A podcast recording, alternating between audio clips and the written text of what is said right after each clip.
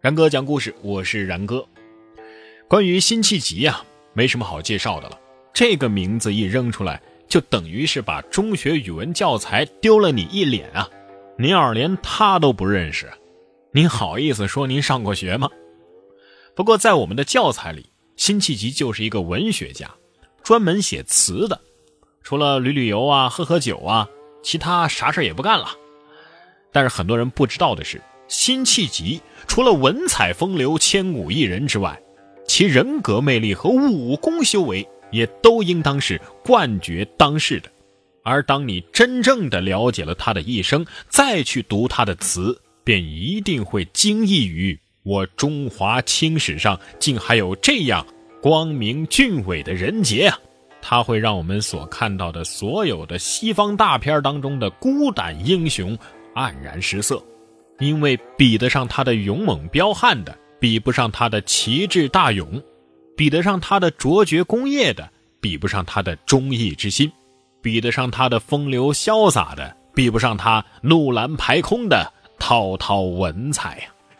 辛弃疾是济南历下人，出生于公元一一四零年，跟一个著名的官恩代党怀英是同班同学，关系是非常的好啊。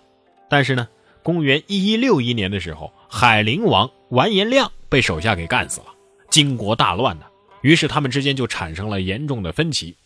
当时济南是金国的地盘，但是呢，党怀英作为北宋太尉党进的十一代孙，既然姓党，那就应该是绝对忠诚啊。他的意见呢，就是留在金国。但是呢，辛弃疾的意见却恰好相反。他虽然生在北国，但是他却想要南归，想到南宋的地方去。那怎么办呢？结果这两个人啊想了一个非常科学、非常现代化，也是非常时尚的办法，那就抽签儿。抽签的结果啊，党怀英留在了金国，成为了一代名臣兼史学家，而辛弃疾呢，则筹备南归之路，光荣的当了一名土匪。是啊，这个完颜亮死后啊，中原大乱，到处都有所谓的义兵是呼啸山林。这个辛弃疾啊，很快就投靠了一个叫耿京的头目。在他的手下呢，当了书记，啊，不，这个呃，书记应该说是啊，因为他不是咱们现代意义上所说的书记，呃，只相当于是秘书的职务吧。不久呢，一个叫异端的和尚呢来找这个新书记了，他是这个辛弃疾的老熟人，这次呢带上了千人啊来投奔耿京，希望能够整合资源做强做大嘛。这个辛弃疾作为一个担保人啊，在这个耿京面前把胸脯子拍的是啪啪响啊，呃，这我老朋友啊，这个绝对没问题。谁知道没几天，这个异端臭不要脸的啊，竟然是偷了这个耿金的大印，然后就逃往金国去讨赏去了。耿金因此大怒啊！这个大印虽然说不是咱们朝廷授予的吧，但是怎么说也是拿黄金铸的呀。但是也找不到异端了，只好拿担保人辛弃疾出气，准备把咱们的新书记啊，这咔嚓一下子一刀给两断了。辛弃疾赶紧求情啊，说：“哎，慢着慢着。”只要给我三天的时间，我保证啊，连着这个异端的人头带着金印一起拿回来。拿不回来，你再杀我。然后呢，这个耿京啊就同意了。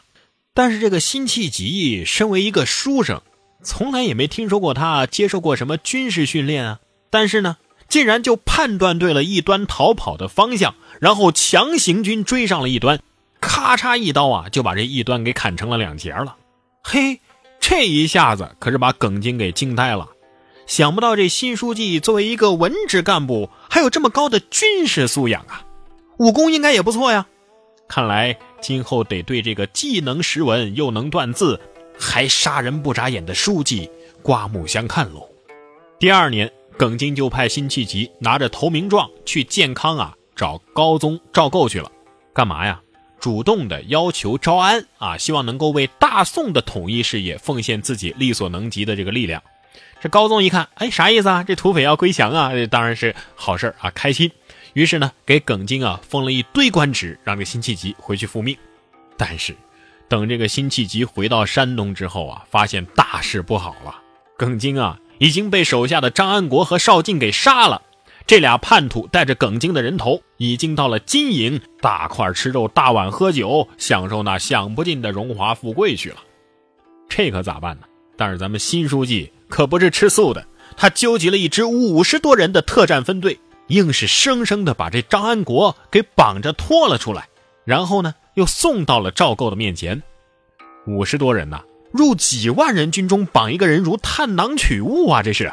如果说上一次杀异端仅仅是辛弃疾自己的单兵作战能力，体现的是辛弃疾的武功、运气，还有一定的胆量，那么这一次活捉张安国，可就是他完美的军事素养的体现了。这次作战任务，那就相当于是斩首行动啊！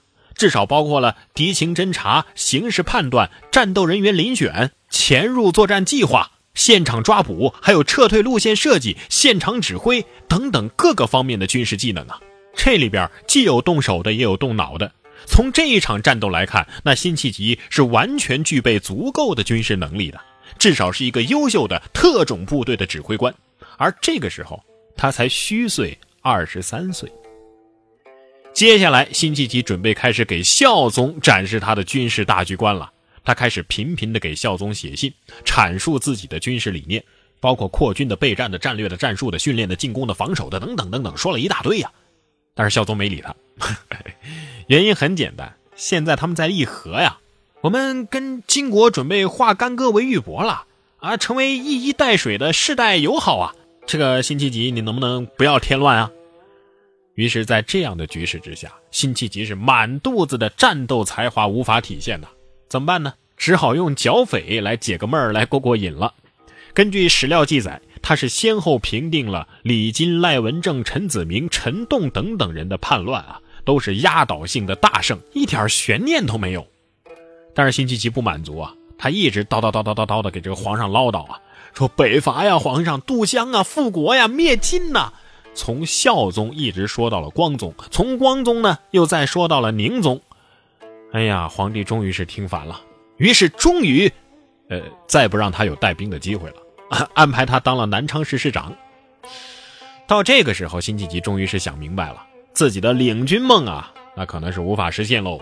这一辈子是再也没办法到前线去跟金人血战到底了，最多只能够在麻将桌上跟四川人血战到底吧。但鉴于麻将好像在明代才发明啊。这个辛弃疾那时候还没麻将呢，所以他这个血战到底的心愿啊，连在麻将桌上都无法达成了。于是呢，他就做了一个非常艰难的决定，我干脆去规划局上班吧。公元一一八一年，他开始着手在上饶带湖湖畔设计和修建园林式的庄园，安置家人定居。他根据这个湖四周的地形地势啊，亲自的设计了高处建设、低处辟田的这样一个庄园格局，以及江南庄园的建筑风格。这座庄园叫什么呢？就叫稼轩。这个辛弃疾就是自号稼轩居士啊，就从这儿来的。此后二十多年呐，他一直在这里居住，直到一场火灾把这个稼轩园啊全给烧光了。但是辛弃疾一点都不担心啊，他自己是规划局局长啊，是吧？烧了就烧了吧，咱再设计一个就是了。于是呢，他又在朴泉重新设计修建了朴泉庄园，并且决议啊，便在此地结五庐，代学渊明。更守重门前五柳啊，干脆在这儿学陶渊明归园田居算了。不过你别说啊，这个辛弃疾家底儿还是很殷实的。这烧掉了一个庄园跟没事儿一样，眼睛不眨就重新修一个，也不在网上众筹啊，也不找保险公司索赔，哈，这是难得一见的人才。领兵打仗是没什么希望了，升官发财呢也没兴趣。于是这个编外的规划局局长辛局长啊，就这么准备悠悠然的过完自己的余生了。从一个豪放派的词人准备转型为田园派的词人，结果谁知道呢？没过多久，哎，机会来了。韩托胄开始掌权之后啊，又准备开始北伐。这时候，终于有人想起了辛弃疾呀。公元一二零五年，这个时候辛弃疾已经是六十五岁了。他是站在北固亭，看着咱们的大好河山，摸着自己的有关节炎的膝盖和突出的椎间盘，写下了一首悲悲凉凉的词啊。千古江山，英雄无觅孙仲谋处。舞榭歌台，风流总被雨打风吹去。斜阳草树，寻常巷陌，人道寄奴曾往。想当年，金戈铁马，气吞万里如虎。袁家草草，封狼居胥，赢得仓皇北顾。四十三年，望中犹记，烽火扬州路。可堪回首，佛离祠下，一片神鸦社鼓。凭谁问？廉颇老矣，尚能饭否？公元一二零七年，开禧北伐正酣，此时朝廷调令飞来，终于让已经六十八岁的辛弃疾去国防部上班。但是这个时候的辛弃疾已经病入膏肓，无力动身赴任了，最终是寿终正寝。据说死前辛弃疾依然在高呼杀贼呀，让人潸然泪下。观其一生，辛弃疾多遭朝廷误解，英雄报国无门。如此一个优秀的军事苗子，在最好的年华，却遇上了最不好的时代。当祖国需要他提枪上马、纵横驰骋的时候，他却已经在规划局局长的岗位上，耗尽了自己的能量。横戈跃马恢复中原的壮志豪情啊，都只能寄予为满腔的忠愤，尽托于如椽大笔的。自助伪词上了，这也才造就了中国诗歌史上罕见的硬派抒情风格。醉里挑灯看剑，梦回吹角连营。八百里分麾下炙，五十弦翻塞外声。沙场秋点兵，马作的卢飞快，弓如霹雳弦惊。了却君王天下事，赢得生前。身后名，可怜白发生。正所谓达则兼济天下，穷则独善其身。辛弃疾的一生啊，却是有进无退，始终都没有忘记收复故国、复我文邦，真乃大英雄也。